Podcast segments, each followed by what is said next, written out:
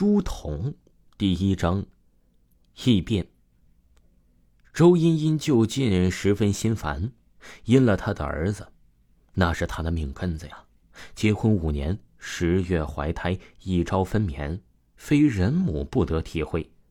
但他害了病，莫名的、奇异的、不知缘由的病，只是咳嗽，还说胡话，一直发烧，看了好多医院呢。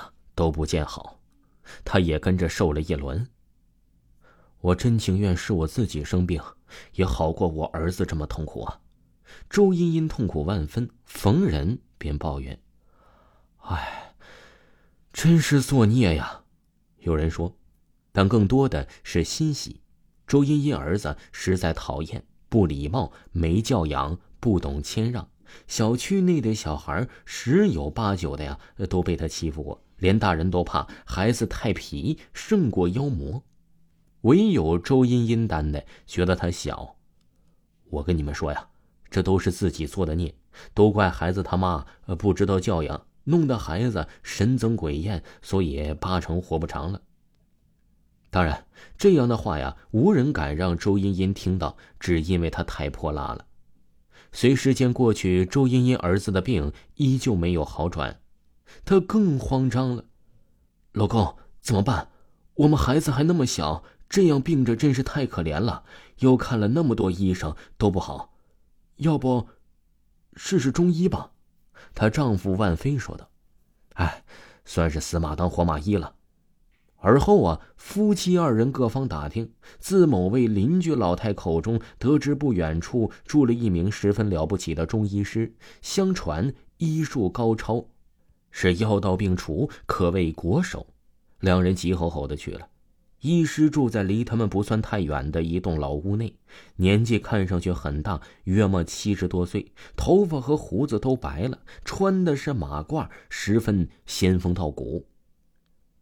饶是再放肆，都被他气势压住。两个人呢，端正的站在他面前，一动不动，十分恭敬。医师抬头看了二人一眼。是哪位身体不舒服呀？看起来你们两个气色都很好。是我儿子周茵茵急忙说道。医师又看了两人一眼，周茵茵把正在身后的孩子往前一推，孩子呀脸色绯红，眼睛紧闭，身姿摇晃，有气无力，十足的病恹恹的。医师扫了他一眼，面色骤然难堪，但转瞬呢，见平淡下来。孩子并没有什么大碍，我呀，先给他针一灸吧。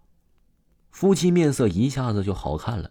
而后啊，医师抱着孩子进了里屋，放置在一张床上，动作轻柔的哄他。夫妻俩呀，跟着进来，站在一旁仔细看着。只见医师自架子上取出针来，往孩子身上某处扎了一针。刚落地，孩子呀便啼哭起来：“哎呀，疼死我了！”夫妻二人赫然欣喜，会哭即是好了。神医呀，真是神医！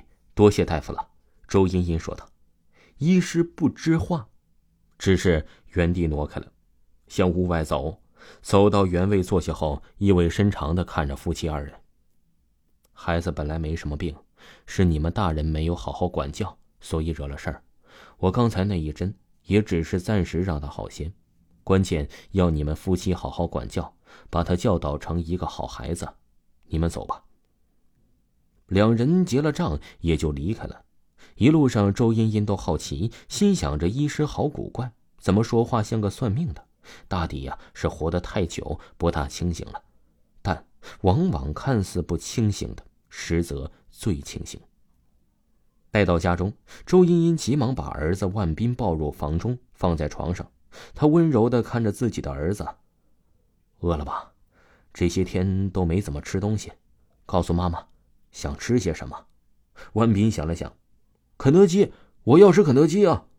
好，周茵茵笑道，而后收拾一番，母子二人就出去了。听众朋友啊，朱彤还有第二章。请您继续收听。